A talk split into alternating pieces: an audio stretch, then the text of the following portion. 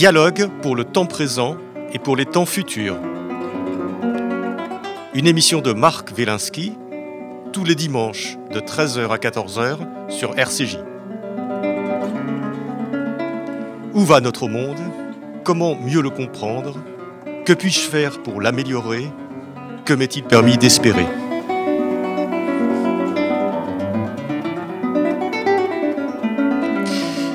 Et nous recevons aujourd'hui à Pilpoul Philippe Fabry. Philippe Fabry est historien euh, du droit, euh, des institutions et des idées politiques.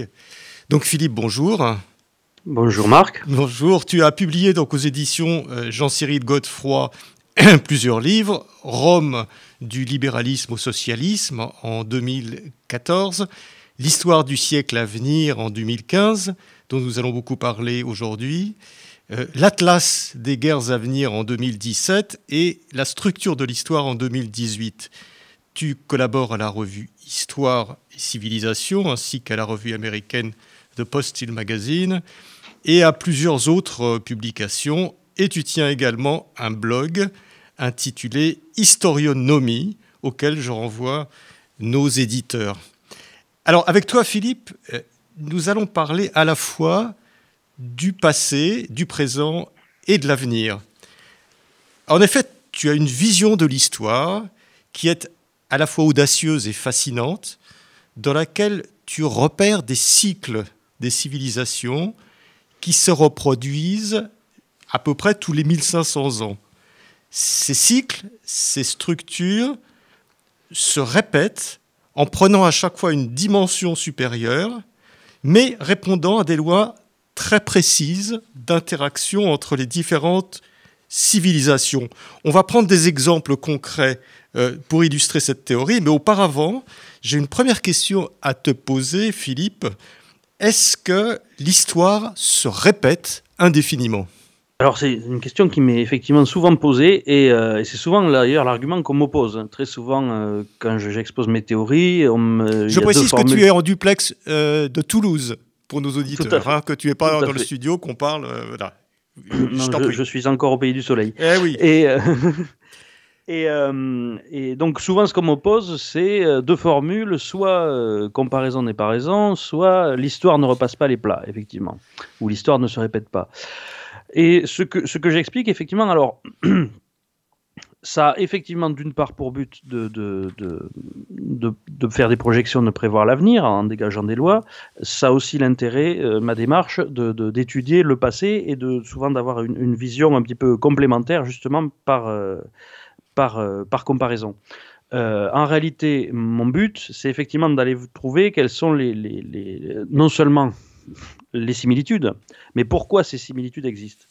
Et donc ce que je dis, effectivement, c'est que l'histoire se répète partiellement, évidemment, puisque euh, j'observe qu'il y a des changements euh, d'échelle, par exemple dans la comparaison que je fais entre la Grèce antique et, l'Europe moderne, on n'est pas sur les mêmes échelles euh, géographiques, les mêmes échelles démographiques, mais que sur ce qui est sur le, mouvement général de construction d'apparition des nations, dans une unité civilisationnelle, le rapport au reste du monde, etc., on s'aperçoit qu'il y a des rapports à l'intérieur des civilisations et entre elles qui suivent euh, une des trajectoires. C'est de plus en plus de trajectoires que je parle plutôt que de cycles parce que ça, ça, confond beaucoup de gens effectivement qui tout de suite voient quelque chose d'un petit peu mystique. Moi, je parle pas du tout de, je suis pas du tout sur ce niveau-là. Je suis pas dans le bouddhisme. Je suis pas dans une vision cyclique de la, de la réalité.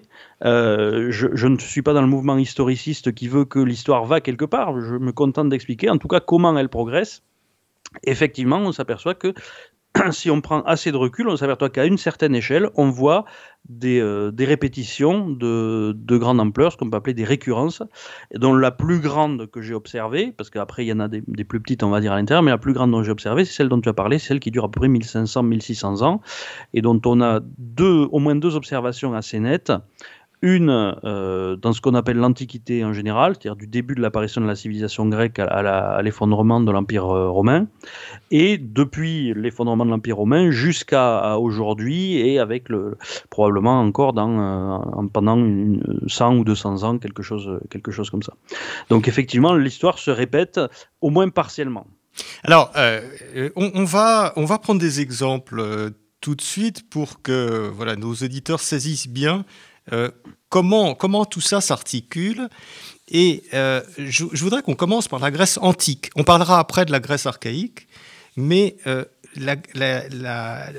plutôt l'Antiquité classique, Rome, la Grèce, Athènes, Sparte, etc., que tu nous, que tu nous dises en quelques mots euh, ta, vision de cette période-là, des enjeux, euh, des rôles, je dirais, des différentes civilisations les unes par rapport aux autres, et que tu fasses le rapprochement tout de suite, comme tu le fais de façon très brillante dans ton livre, avec, euh, avec notre actualité euh, en tout cas l'actualité du monde moderne, 1500 ans plus tard, depuis en gros la Renaissance jusqu'à nos jours Alors, effectivement, pour le faire en, quelques mots, parce que ça, je, pourrais tout aussi bien le faire en quelques heures, mais euh, on n'a pas, pas ce temps-là devant nous. Non, mais on a une heure, donc ça va. donc, le, l'idée, c'est en fait, je, commence par la, parce qu'en fait, c'est deux parallèles que j'associe effectivement beaucoup. J'appelle ça la civilisation A pour le, euh, tout simplement, j'utilise ces lettres parce que c'est l'ordre dans lequel je les ai découverts, hein, donc je me suis pas trop fatigué, j'avoue là-dessus.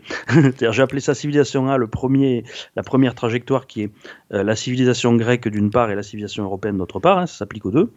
Et j'appelle civilisation B ce qui est explicable, ce qu'on peut dire de la Rome antique et euh, des États-Unis d'Amérique. Voilà, c'est-à-dire que pour être très clair, tu mets dans le même sac, en gros, euh, euh, la, civilisation grecque et la civilisation grecque antique et la civilisation européenne moderne, et tu mets en face Rome et dans le même sac les États-Unis. Voilà. Alors on parlera peut-être des autres civilisations après. Et on parlera des autres après. Voilà. Mais c'est vrai que c'est le point central, ça, parce que c'est de là qu'ont commencé mes découvertes, en fait. C'est là-dessus que j'ai commencé à travailler. Et parce qu'en plus, ces deux-là ont un, rapport particulier, d'une sorte de, de, filiation, en fait, hein. euh, euh, culturelle, intellectuelle, entre les civilisations, sans être exactement la même. Donc je commence par l'Europe et la Grèce. Euh, c'est une civilisation qui est caractérisée par D'abord, son découpage euh, rapidement assez net entre plusieurs entités politiques. On n'est pas sur un gros empire euh, avec, euh, qui rassemble un tas de peuples, on est sur une séparation relativement stable de petites entités politiques qui est favorisée par un milieu géographique. Puisque si vous observez la Grèce à l'échelle du monde antique et l'Europe à l'échelle du monde moderne, si vous regardez une carte tout simplement, vous voyez que la Grèce et l'Europe sont marquées par euh, un, morcellement géographique très important, c'est-à-dire un, relief très important qui crée beaucoup de frontières naturelles, et ce que un, historien suisse, David Cosandé, appelle une, une, très bonne thalassographie articulée, c'est-à-dire un rapport très favorable entre la longueur des côtes et la surface, c'est-à-dire peu de surface de terre pour beaucoup de surface de côte, ce qui facilite énormément les échanges. C'est-à-dire que c'est un milieu géographique qui est très favorable à l'apparition d'entités politiques stables, multiples, et qui en même temps pourront très facilement échanger entre elles. Donc c'est les cités grecques, c'est Athènes, c'est Sparte, c'est Mylène, c'est toutes ces cités. Tout à fait. Et, en Europe, ben, c'est les grands pays européens, tout simplement. Hein. Euh, L'Espagne, tous les pays européens, on va dire, les plus stables euh, historiquement dans, leur, dans leurs frontières. La théorie de David Cosanté est très intéressante parce qu'effectivement, dès qu'on va en Europe de l'Est, on s'aperçoit que les frontières n'ont jamais été aussi stables, et en particulier parce que ce sont des grandes plaines qui favorisent donc les, mouvements de population, les invasions, ce qui n'était pas le cas en, Europe de l'Ouest où véritablement les, frontières naturelles sont très très importantes. D'accord, il, y, a une sorte de déterminisme géographique donc. voilà, tout à fait. Tout à fait, c'est un déterminisme géographique. D'ailleurs, ce que j'appelle civilisation B, pour en parler un peu de ce point de vue-là aussi, donc que ce soit l'Amérique ou Rome, il y a aussi un déterminisme géographique. C'est-à-dire c'est un, espace qui est plus grand que celui de la civilisation A en, euh, volume géographique, hein, c'est plus vaste, euh, plus unifié aussi, moins morcelé, euh, mais en même temps c'est éloigné de ce qu'on peut appeler à chaque fois l'ancien monde, c'est-à-dire là où se, se développe durant sa trajectoire, c'est-à-dire durant son cycle de 1500 ans, d'abord la civilisation, et en même temps très protégé par la mer. Donc pour ce qui est les États-Unis, c'est facile, hein, c'est ce, bloc de l'Amérique du Nord entre l'océan Atlantique et le Pacifique. C'était le cas aussi de l'Italie dans l'Antiquité, puisque c'est une très grande péninsule entre la mer euh, Adriatique et la mer Tyrrhénienne, qui était tout à fait protégée des invasions étrangères et donc qui, permet en fait à un seul pouvoir de, prendre le temps de se développer à l'intérieur pour ensuite euh, être capable de s'imposer au reste du monde.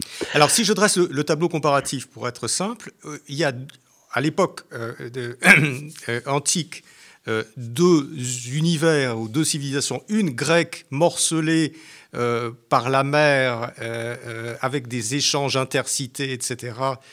Et l'autre, Rome, beaucoup plus homogène, entouré d'eau, et, et beaucoup plus tourné vers les terres, peut-être. Et on a la même chose, je, finis, puis tu rectifieras parce que c'est peut-être pas très précis. Et on a la même chose finalement 1500 ans plus tard, avec une Europe, enfin 1500, 1800, enfin jusqu'à nos jours, une Europe euh, qui a une unité civilisationnelle, qui est l'unité chrétienne en gros, mais qui est morcelée d'un point de vue politique entre des États, euh, la France, l'Angleterre et autres, et en face les États-Unis qui sont aussi beaucoup plus homogènes et qui vont exercer, on va pas raconter la fin de l'histoire, mais enfin elle est connue, une, euh, une domination sur cette, sur cette Europe, comme Rome a fini par exercer une domination sur la Grèce.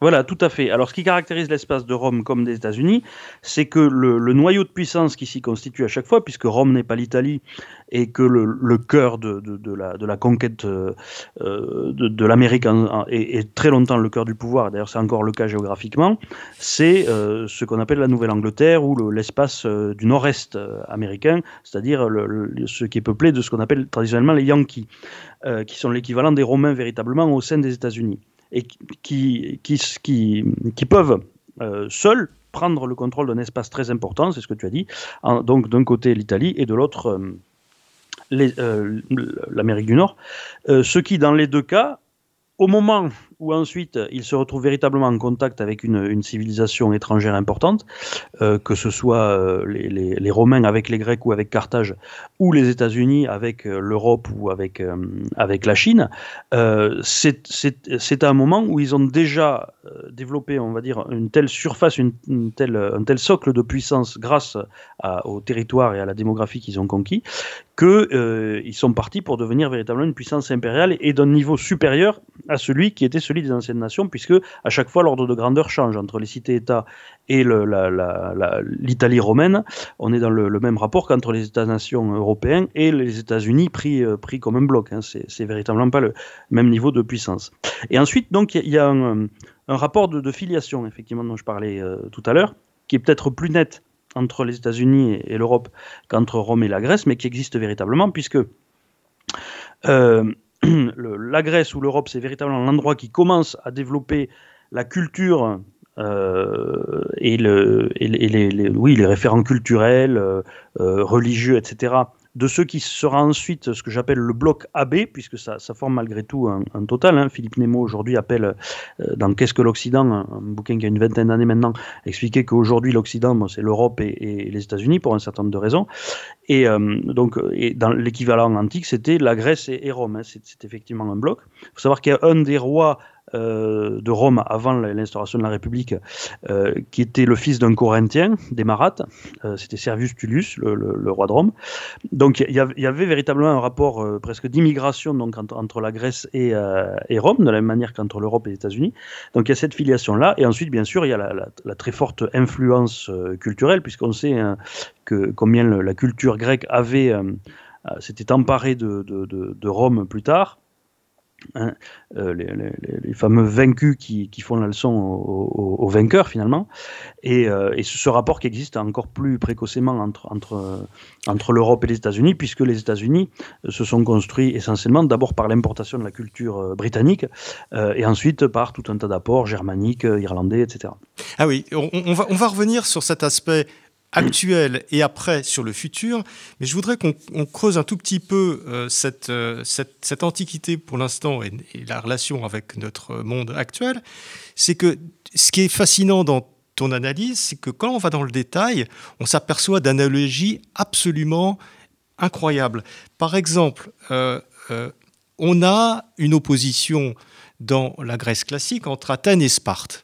Athènes euh, c'est euh, une puissance colonialiste et, démocratique, et Sparte est plutôt une euh, puissance tellurique, enfin autarcique et militaire et plutôt totalitaire. Alors tu vas rectifier un petit peu le détail de ce que je dis, mais cette opposition entre Athènes et Sparte, et on a vu que Sparte, à un moment donné, a vaincu Athènes, en tout cas momentanément. Après, ça s'est retourné, mais Sparte a vaincu Athènes, ressemble tellement à ce qu'on a vécu au XXe siècle entre des puissances démocratiques euh, et colonialistes que sont l'Angleterre, euh, la France, euh, et un certain nombre la Hollande et autres, et en face un bloc militaire qui n'avait pas de développement au niveau des colonies, qui était tourné vers lui-même, qui était autarcique, qui était militaire et qui a eu aussi le dessus pendant quelques années au moment de la Deuxième Guerre mondiale.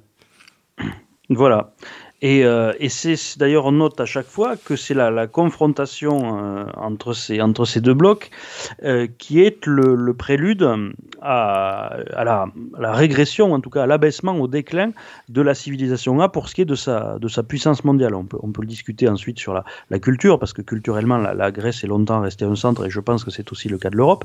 Mais c'est le moment où, par une sorte de guerre civile civilisationnelle, justement, entre ces deux modèles antagoniques, le modèle démocratique ouvert, et le modèle euh, euh, autarcique, fermé, euh, tourné plutôt vers la terre que vers la mer. Mais ça, c'est très étonnant parce que ce, que, ce qui s'est joué dans ce qu'on appelle la guerre civile européenne au XXe siècle, c'est-à-dire en gros les deux guerres mondiales entre le bloc central et les démocraties et autres, c'est quelque chose qui a l'air de se rejouer euh, périodiquement. Ça s'est joué il y a 1500 ans, ça s'est joué, on reviendra 1500 ans avant dans, dans, les, à l'époque archaïque, ça s'est probablement joué encore à l'époque préhistorique, et ça se rejouera probablement dans, euh, dans 1500 ans. Donc, il y a une espèce de, retour de, de, ces, de, ces affrontements, avec chacun jouant sa partition à, à des millénaires d'intervalle. Alors, effectivement, parce que je pense tout simplement que ce sont les deux, les catégories fondamentales. C'est la summa divisio en fait de, la, nation moderne. C'est les, deux façons de la voir. Euh, c'est-à-dire soit comme un tout euh, qui, cherche une sorte de permanence euh, dans une, forme de, on va dire d'ordre immuable en fait. Hein, c'est souvent c'est ça le rêve commun qu'on a qu'on a dans les rêveries sur Sparte dans la Grèce antique.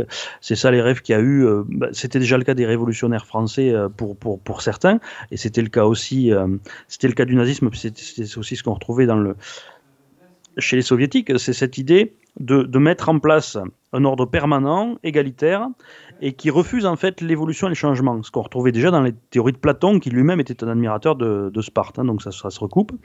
Euh, et en face de ça, il y a la vision au contraire d'une société qui doit changer, euh, de la mise en place d'un ordre spontané, avec des, règles morales, etc., qui sont faites pour évoluer. Donc c'est véritablement, on va dire, une vision fixiste et une vision évolutive qui, sont, semble-t-il, euh, je pense, les, deux, euh, les deux pôles du, du, spectre, la vision euh, de la nation, j'allais dire moderne, mais c'est pas le bon terme, disons de la nation mûre, puisque en fait, lorsque les nations grecques ont été mûres, elles ont développé les, mêmes modes de pensée qu'ont redéveloppé plus tard les, les, sociétés européennes quand elles sont arrivées à ce que j'appelle le même stade de développement, parce que ça c'est véritablement quelque chose sur quoi j'insiste. Je pense que euh, intellectuellement, dans notre vision du monde aujourd'hui, notre vision de la société, de la citoyenneté, etc., nous sommes aujourd'hui beaucoup plus proches mentalement et nous aurons beaucoup moins de mal à nous entendre, à nous comprendre, je pense, hormis la langue, euh, si nous faisions face à des Grecs du, euh, du, du, du, 4e, 3e siècle, euh, que si nous faisions face à nos ancêtres du, Moyen Âge, Moyen en Europe, qui étaient dans, dans un monde intellectuel qui était tout à fait différent, au contraire. Alors, c'est, si on va un petit peu plus dans le, dans le détail, très rapidement, tu assignes des rôles, je dirais comme ça. Il y a une espèce de, à, d'autres ou d'autres civilisations antiques. Par exemple, la Macédoine, qui est euh, cette, euh, euh, cette, euh, province du nord de la Grèce, pas tout à fait grecque, mais, qui a fini par dominer la Grèce, ressemble un petit peu à l'URSS, c'est-à-dire par rapport à l'Europe, cette, cette grande, ce grand pays, pas, tout dans la civilisation, mais pas tout à fait dans la civilisation, qui a fini par conquérir au XXe siècle la moitié de l'Europe, en fait. On peut dire que voilà, la moitié de l'Europe, jusqu'à dans les années 90, la moitié est de l'Europe était sous domination euh, de l'URSS. Donc c'est ce schéma qui se reproduit aussi. Oui, oui, alors j'en suis en plus de plus en plus convaincu parce que si on ajoute à ça ce que je te disais tout à l'heure sur la, sur la, géographie, euh, la, Macédoine en plus est, par rapport à la Grèce dans la même position qu'est la, Russie par rapport à l'Europe, c'est-à-dire qu'elle elle, s'est euh, développée et étendue justement dans ces, dans ces marges euh, qui sont beaucoup plus ouvertes à la construction d'un État de très grande dimension, euh, parce que euh, sur un territoire beaucoup moins morcelé, hein, la, Macédoine, on arrive véritablement vers les Balkans, donc on n'est plus sur cette, sur cette Grèce complètement déchiquetée géographiquement. De la même manière pour la Russie, la Russie s'est étendue sur des vastes espaces, qui restent d'ailleurs en grande partie sous-peuplés parce que parce qu'elle n'a pas pu les, les, les habiter tellement c'est gigantesque. Mais véritablement, donc, sur ce plan géographique, en plus, le parallèle est, également fourni. Et également par rapport à la, civilisation B, donc d'un côté Rome et de l'autre côté euh, les États-Unis, puisque euh, ils font partie de l'autre, euh, on va dire, c'est l'enclume. Si la civilisation B, c'est le marteau qui finit par dominer la civilisation A à chaque fois, la civilisation, la Macédoine ou la Russie, c'est véritablement l'enclume. C'est ce qui est de l'autre côté, c'est la menace qui fait que la civilisation A aura tendance à préférer se mettre sous la protection de la civilisation B, notamment pour des raisons de plus grande proximité culturelle, intellectuelle, euh, que j'ai évoqué tout à l'heure. Donc véritablement, plus je travaille là-dessus, et plus je pense que ce parallèle-là euh, euh, fait sens. Oui. Alors, si, si on regarde l'Europe du XXe siècle, et si on prend ton analyse, on se dit que finalement, ce qui s'est passé au XXe siècle, c'est-à-dire en gros l'effondrement, le, suicide de, la civilisation judéo-chrétienne européenne avec deux guerres mondiales, son épuisement, et puis finalement, c'est les États-Unis qui ont reporté la mise à la fin, euh, c'était c'était prévu, en fait, c'était inéluctable. Les choses devaient se passer de cette façon-là. Oui, tout à fait, tout à fait. Ce qu'on appelle le euh, déterminisme en histoire. Voilà, voilà, voilà. Et d'ailleurs, ça, c'est une, grande partie de mes travaux, euh, puisque l'histoire du siècle à venir est effectivement très consacrée à, discerner, déjà à observer qu'il y, a un phénomène à, étudier, parce que euh, déjà il faut arriver à convaincre les gens que, ces parallèles font sens. Hein. C'est pas toujours facile. Hein. tu es séduit, mais il y, a des gens que ça rebute totalement. Ah bah, les profs d'histoire euh, aiment pas trop ce que tu racontes. D'abord, tu, te permets de faire des grands, de voir l'histoire de très haut, alors qu'eux, ils préfèrent travailler sur euh, l'histoire des métiers de bouche dans la dans l'Irlande du XVIIe siècle, donc de prendre de prendre l'histoire pour le petit bout de la lorgnette. Toi, tu regardes ça de haut, effectivement, euh, ça ne doit pas plaire à tout le monde. Voilà, alors il y a ce point-là pour les techniciens, on va dire, et pour le grand public, alors il y a toute une partie, je, vais dire c'est moitié-moitié, qui tout de suite sont intéressés parce que, parce que ça leur donne des clés pour comprendre, et aussi pour retenir, mine de rien, parce qu'à partir du moment où on, a on comprend qu'il y a des trajectoires identiques, ça, c'est, très mnémotechnique, ça permet de se, souvenir ça crée des, points d'ancrage. Euh, et il y en a d'autres qui ont beaucoup de problèmes parce que dès qu'on évoque l'idée d'un déterminisme, il y a beaucoup de gens que ça gêne. Il y a beaucoup de gens qui veulent eh croire que tout peut changer euh, sans qu'il y ait de contraintes qui s'imposent euh, extérieurement. Euh, et, donc, effectivement, il y a beaucoup de gens qui veulent penser que telle chose aurait pu se passer tout à fait différemment. Et donc, qui ont du mal à, entendre le discours qui dit que, ben, malheureusement, souvent, non. Par exemple, d'après ta vision des choses, et ça, c'est, ça, c'est, très, c'est extrêmement intéressant finalement, le poids des individualités, même des dirigeants, n'est pas énorme. Parce que au XXe siècle, s'il n'y avait pas eu Staline, Hitler, Churchill, De Gaulle, etc., en gros, il y en aurait eu d'autres qui auraient eu un, comportement un peu comparable, peut-être un peu moins fou, peut-être un peu plus sage, peut-être, etc. Mais les choses se seraient quand même déroulées euh, de la même façon. C'est-à-dire que l'impact de l'individu sur ces grands mouvements est finalement relativement faible. Et voilà, et, j'y viens tout simplement, je, je c'est pas, un argument arbitraire, euh, c'est, euh, c'est ce qu'on fait habituellement en science. En science, la, base de la science, c'est essentiellement d'isoler des variables. On compare de situations et on voit euh, quelles sont les variables qui sont présentes dans les deux cas et donc qui, justifient que, qui, qui, peuvent être des facteurs qui agissent. Si dans les deux cas elles n'y sont pas et que les choses se passent la même chose, c'est qu'elles, qu'elles n'ont pas de rôle pertinent. Or, si on voit qu'il se passe la même chose, par exemple euh, dans ces confrontations de la Grèce antique et, euh, euh, en Europe moderne, mais dans la Grèce antique, il n'y avait pas Hitler, il n'y avait pas Churchill, il n'y avait pas Staline, comme tu dis, et pourtant les choses se sont déroulées de la même manière. Donc il faut à partir de là comprendre que euh, ces individus, et c'est ça que j'appelle ça l'histoire nécessaire et l'histoire contingente. L'histoire nécessaire, c'est ce qui est déterminé, c'est le, on va dire la série des événements qui doivent se produire, et l'histoire contingente, c'est comment ça doit se passer. Et ça, par contre, ça, c'est indéterminé, c'est juste probabiliste. Par exemple, il, il, y aura un dirigeant comme euh, c'est ce que je dis dans le livre d'ailleurs, il y aura un dirigeant à tel moment qui sera euh, qui aura le rôle de Napoléon, qui devra faire ce que Napoléon a fait, grosso modo, hein, qui aura son rôle historique. Euh, mais ça vous, ce n'est pas une nécessité historique que ce soit l'individu napoléonais Bonaparte né en, Corse qui fasse ça. Ça, c'était pas une, c'était pas nécessaire. Il y aurait eu plusieurs options. Et d'ailleurs, il y en avait. Et, c'est pas passé loin. Dire, il y aurait pu avoir euh, absolument, à l'époque de, de, Napoléon, euh, il y avait, il y avait d'autres personnes qui pouvaient remplir son, son, son, rôle et qui ont été plus ou moins écartées d'ailleurs hein, euh, à ce moment-là. Voilà, tout à fait. Donc l'exemple. qui aurait fait quasiment la même chose. L'exemple que je cite aussi souvent pour, contrer cette idée que les, individualités soient si importantes, c'est souvent, il y a encore beaucoup de gens qui croient aujourd'hui que si la révolution bolchevique a eu lieu, c'est parce que les, Allemands ont renvoyé Lénine dans un train en Russie. Euh, moi, je dis c'est c'est pas du tout le cas. Si euh, de toute façon, comme autre chef du coup d'État bolchevique, il y avait Trotsky, il y avait Staline, les autres étaient là et donc les autres auraient fait ce que Lénine a fait même s'ils n'avaient pas été là. D'ailleurs, si ça c'est un autre, j'ai envie de dire justement on parlait d'aller plus dans le détail, c'est dans la structure de l'histoire que je présente ça. J'explique quels sont les, les grands types de révolutions comment elles se passent et en quoi elles sont déterminées. Et, c'est dans ce cas-là que j'explique qu'il se passe toujours ce qui s'est passé euh, pendant la révolution bolchevique. Donc, euh, que, qu'il y ait eu Lénine en train ou pas, ça, ça n'aurait pas changé. Ça fait partie de ce que j'appelle l'histoire contingente. Alors, ce qui n'était pas nécessaire, qui n'était pas déterminé. Ouais, c'était pas déterminé.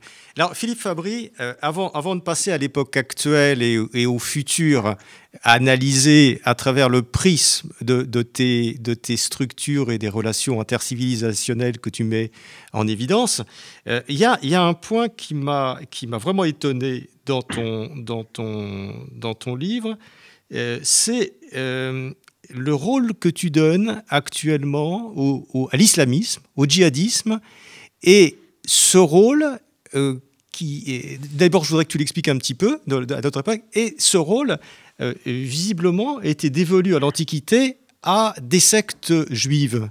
je voudrais bien que tu, c'est quand même très étonnant, ça va faire, ça va hérisser les cheveux de certains euh, de nos auditeurs, mais je voudrais bien que tu creuses un petit peu cette, cette comparaison.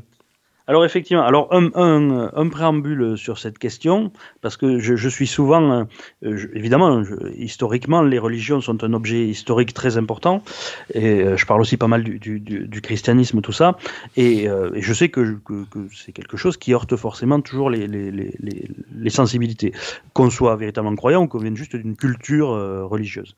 Et ce que j'explique toujours, c'est que pour moi, ce que je dis est, on va dire, religieusement, spirituellement neutre ça n'a pas de, ça, n'implique pas de dire que des choses, que croyances sont fausses ou vraies. C'est tout l'intérêt, c'est de savoir comment ça se structure historiquement.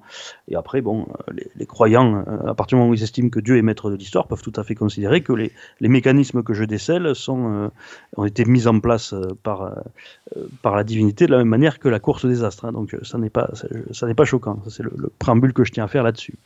donc, il ne faut pas voir ça comme une attaque contre les religions. Hein. C'est juste une analyse.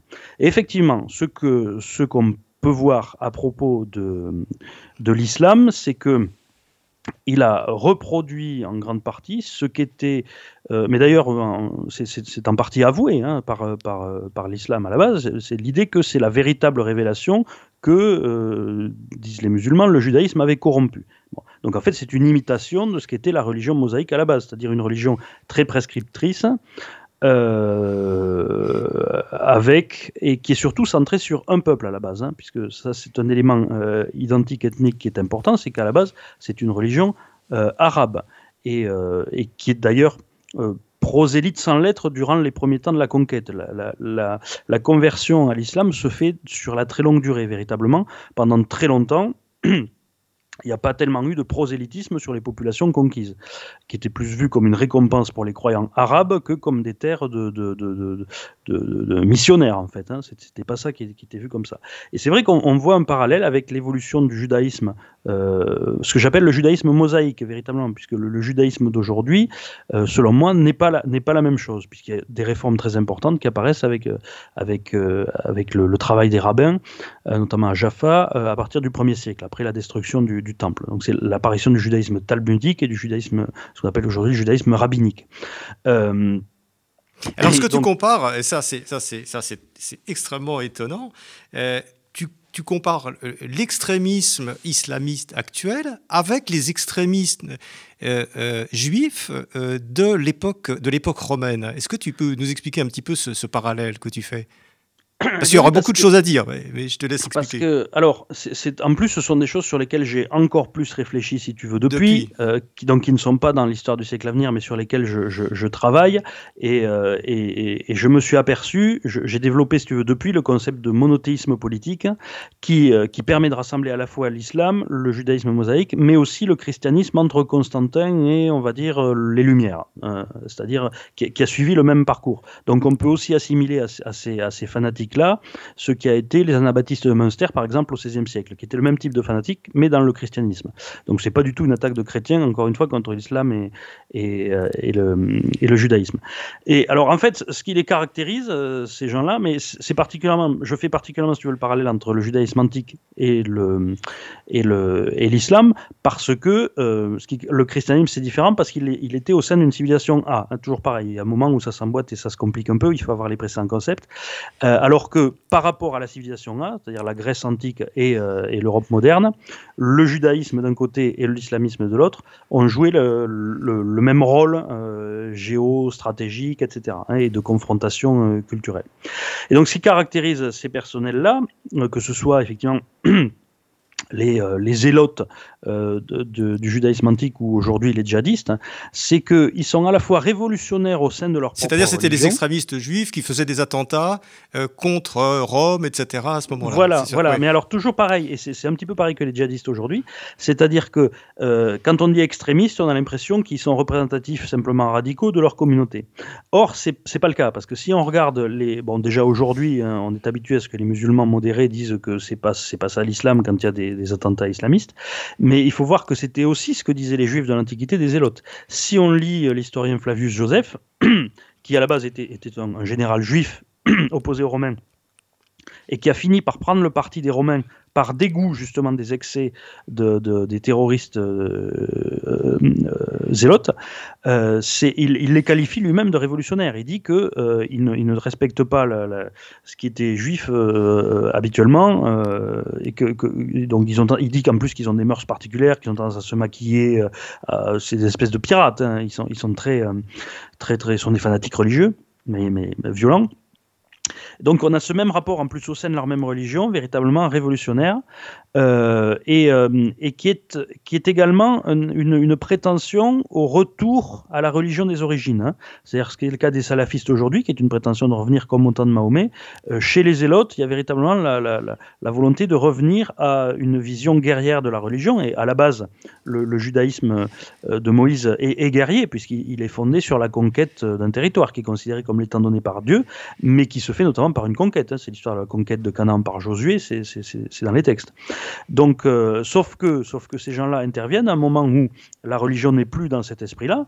Euh, il n'y avait, y avait plus rien de violent dans le judaïsme, euh, mis à part ce qui était la résistance pure et simple, on va dire, à l'envahisseur romain, mais bon, ça qui peut tenir la résistance culturelle nationaliste légitime, qui n'est pas une agression, si tu veux, donc qui est à mettre différent. Mais c'est à chaque fois, et bon, ça a été le cas aussi aujourd'hui, les plus radicaux et les révolutionnaires, donc les zélotes d'un côté, les djihadistes de l'autre, utilisent aussi cette forme d'humiliation qui est infligée à leur religion par euh, d'un côté les Européens, les Américains, de l'autre les Grecs et les Romains, euh, qui effectivement hein, n'ont pas été blanc-bleu, hein, puisqu'il y a eu la volonté d'imposer euh, par Caligula sa statue dans le temple. C'était quelque tu parles de, de, la blessure, de l'orgueil, de la blessure narcissique qu'a infligé.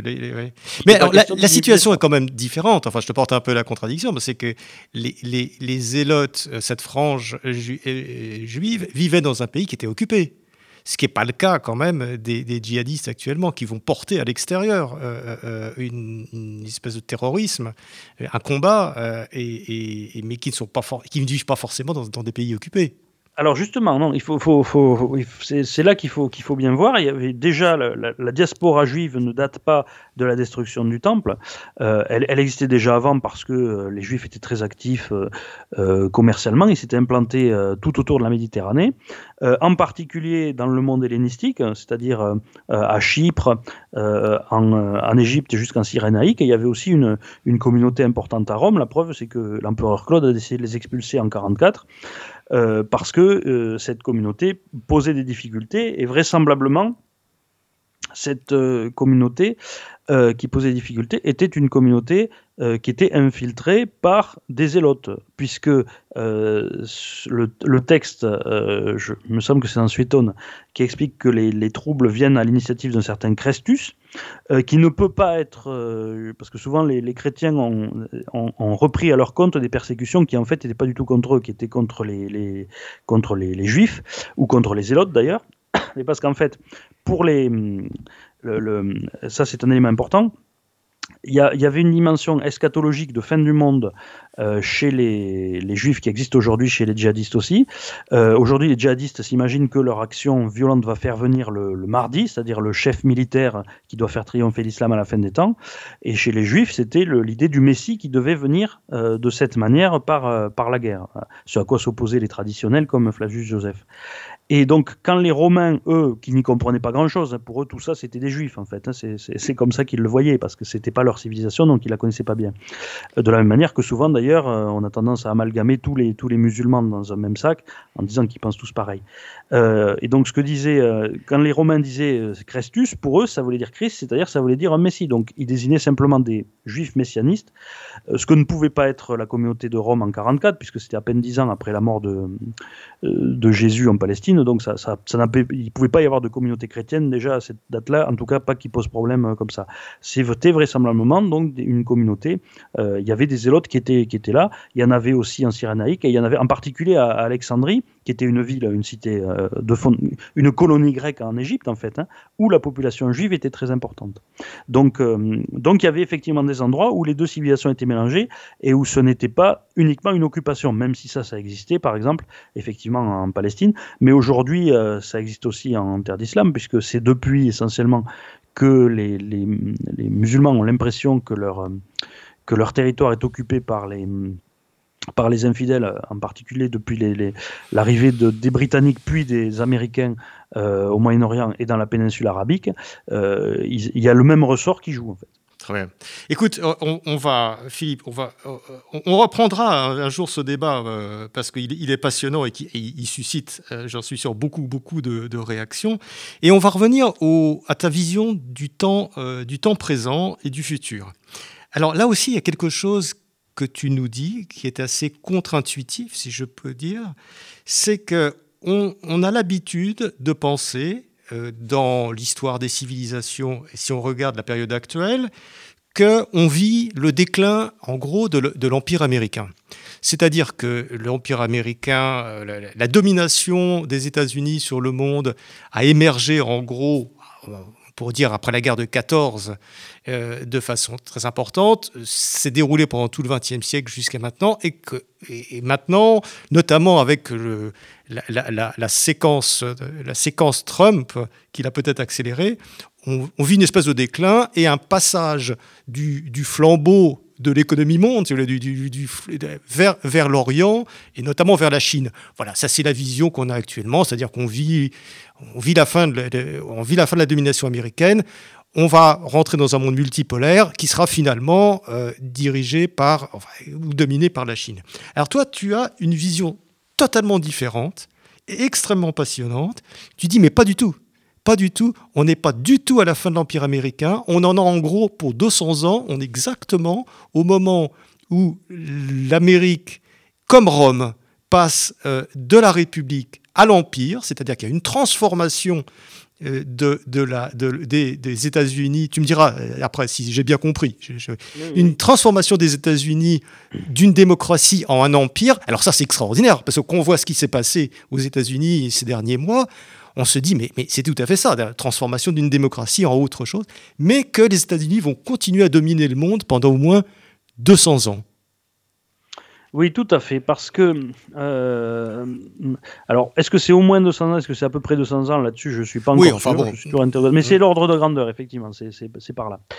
Euh, ce que je pense, effectivement, c'est que euh, le, le, régime américain vient d'entamer une mutation euh, qui est le résultat d'un certain nombre d'évolutions importantes. Euh, ces, changements de démographie, son changement de structure, euh, de rapport entre ruralité et, urbanité, hein, entre, les, espaces, entre ce qu'on appelle le flyover country, hein, c'est-à-dire le, tout, le, tout le cœur du pays géographique, et, et les côtes. Tout ça, effectivement, sont des tensions qui sont apparues dans les 50 dernières années et qui sont en train de produire des bouleversements politiques très importants, dont je pense qu'ils mettront à terme euh, la fin à la démocratie américaine telle qu'on l'a telle connue. Ce qui peut prendre plusieurs formes. Hein. Il y a des contestations du, système du collège électoral qui a été un petit peu diminué du fait que que, Biden a réussi à gagner. Je pense que si Trump avait regagné, la contestation du système électoral qui permet à celui qui n'est pas majoritaire en voix de remporter néanmoins la présidence aurait été beaucoup plus contesté. Donc Trump, c'était une espèce de Jules César qui a raté son coup. Alors, euh, j'ai de plus en plus tendance à le comparer à, euh, au premier des frères Gracques, Tiberius Gracchus. Euh, alors, les, les, Gracques ont gardé une image très romantique de, de révolutionnaire. En réalité, c'était les premiers de ce qu'on appelait les populares. C'est-à-dire les, populaires, dont effectivement les populistes, quoi. Voilà, c'est ça, tout simplement, hein, c'est ça, c'est le même mot, c'est-à-dire les partisans du peuple. Et c'est très intéressant. C'est le même mot, c'est ça qui est fascinant, c'est le même mot. C'est le même mot, c'est le même mot. Et euh, par opposition aux gens qui s'appelaient les, les optimates, c'est-à-dire les meilleurs, et c'est vrai que dans la, les opposants aux populistes, on a quand même toujours cette. cette les élites cette façon, voilà, les élites et puis cette, cette, cette, cette, supériorité un petit peu morale dans la façon dont ils, dont ils parlent de leurs adversaires politiques populistes, hein. toujours un petit peu de mépris, donc on, retrouve la même chose.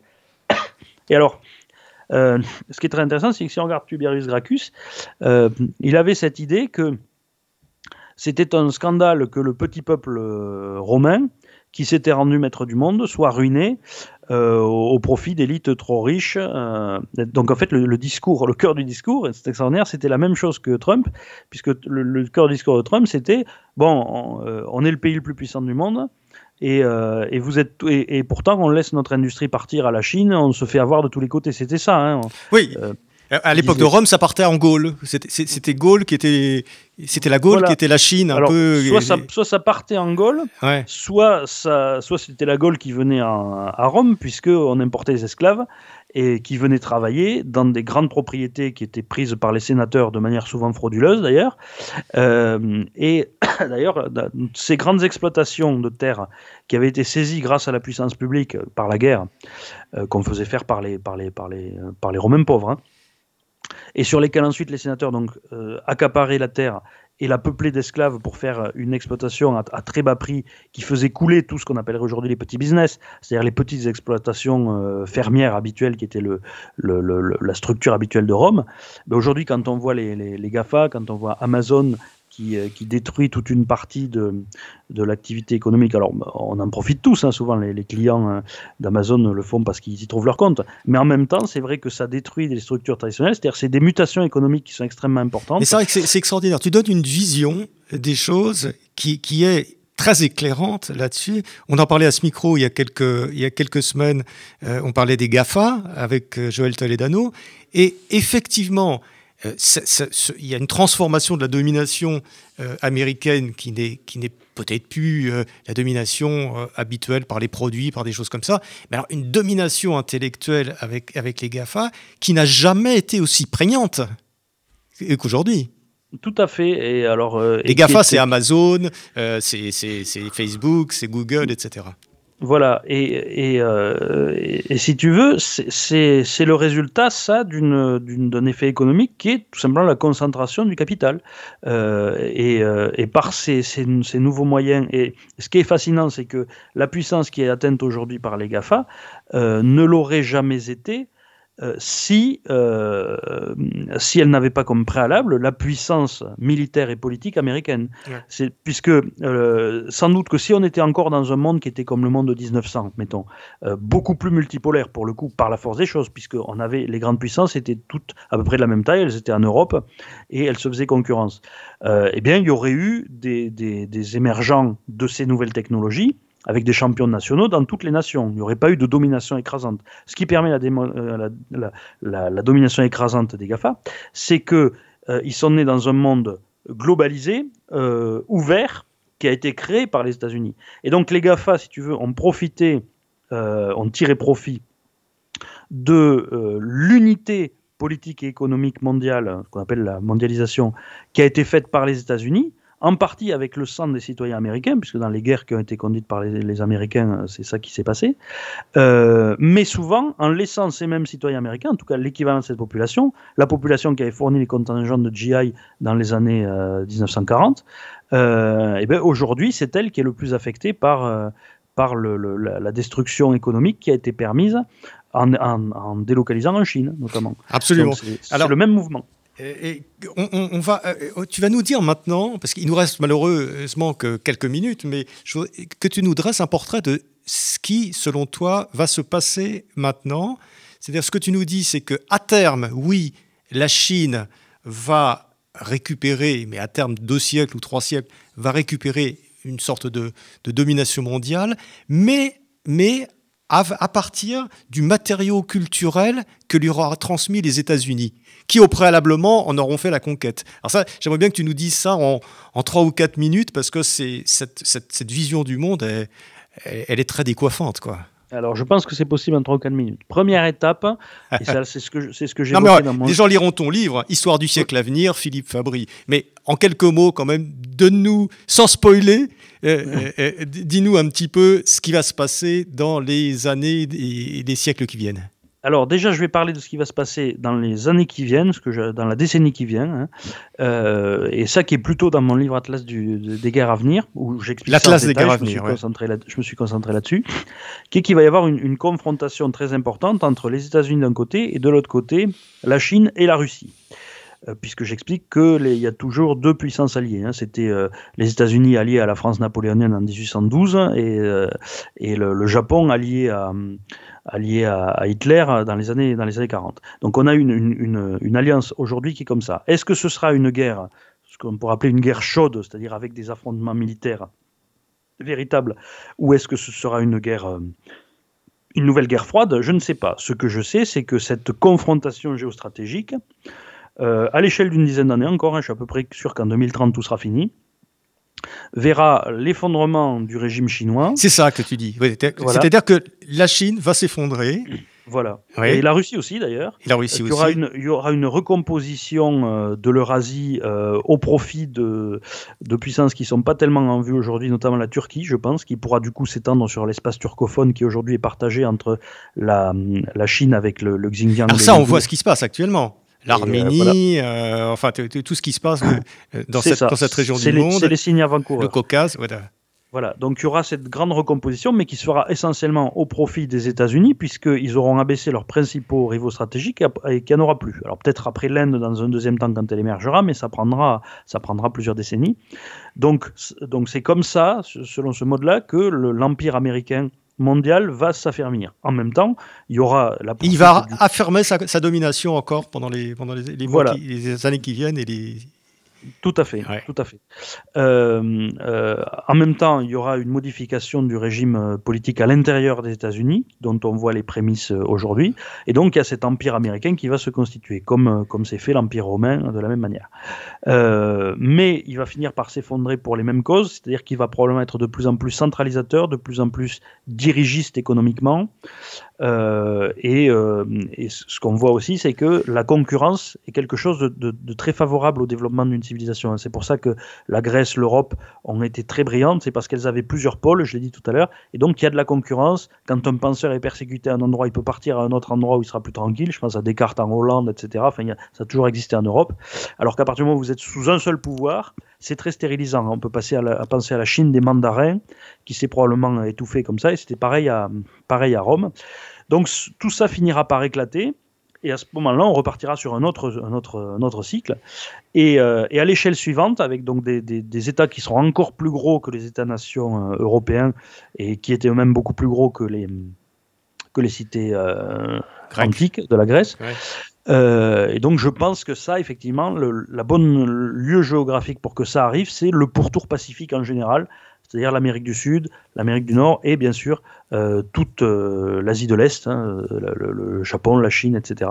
Et que là apparaîtront les nouvelles entités de la prochaine civilisation A, qui seront encore plus grandes, mais qui hériteront de la, culture européenne, euro, euro-américaine, de la même manière que euh, l'Europe euh, qui était complètement étrangère à la base à la culture grecque et la culture romaine, l'Europe de l'Ouest, hein, puisque c'est-à-dire le germanique, l'Espagne et, la, et, les Gaules, hein, euh, ont hérité de la culture euh, gréco-romaine dans la civilisation européenne. C'est ça, il y a un transfert avec un temps de retard des cultures, et on a l'impression qu'il y a quelque chose finalement depuis la nuit des temps euh, qui se transfère d'une puissance à l'autre en se transformant. C'est ça, c'est ça, c'est tout à fait ça. Et je pense que c'est un mouvement qui va, qui, qui va continuer euh, et qui sortira des limites de notre atmosphère terrienne quand euh, il n'y aura plus la place de le faire, de le faire ici. Ce dont on voit aussi quelques très timides prémices aujourd'hui dans les projets que donne Elon Musk ou des choses comme ça. Très bien. Écoute, euh, Philippe, on n'a on a, on a pas dit le quart de, de ce que je voulais, ce sur quoi je voulais qu'on échange, mais je renvoie donc les auditeurs à tes, à tes, à tes livres, donc l'histoire du siècle à venir, euh, Philippe Fabry, donc aux éditions Jean-Cyril Godefroy, euh, analyse euh, l'atlas des guerres à venir, euh, euh, donc chez Jean-Cyril Godefroy et chez le même éditeur, un livre très intéressant aussi qui s'appelle La structure de l'histoire, qui parle justement déterminisme historique et liberté individuelle.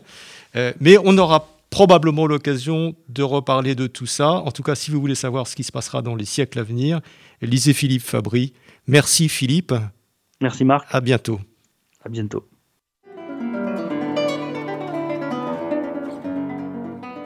C'était Pile Poule, une émission de Marc Wielinski, que vous pouvez retrouver en podcast sur le site de Radio RCJ et sur les différentes plateformes, ainsi que sur YouTube.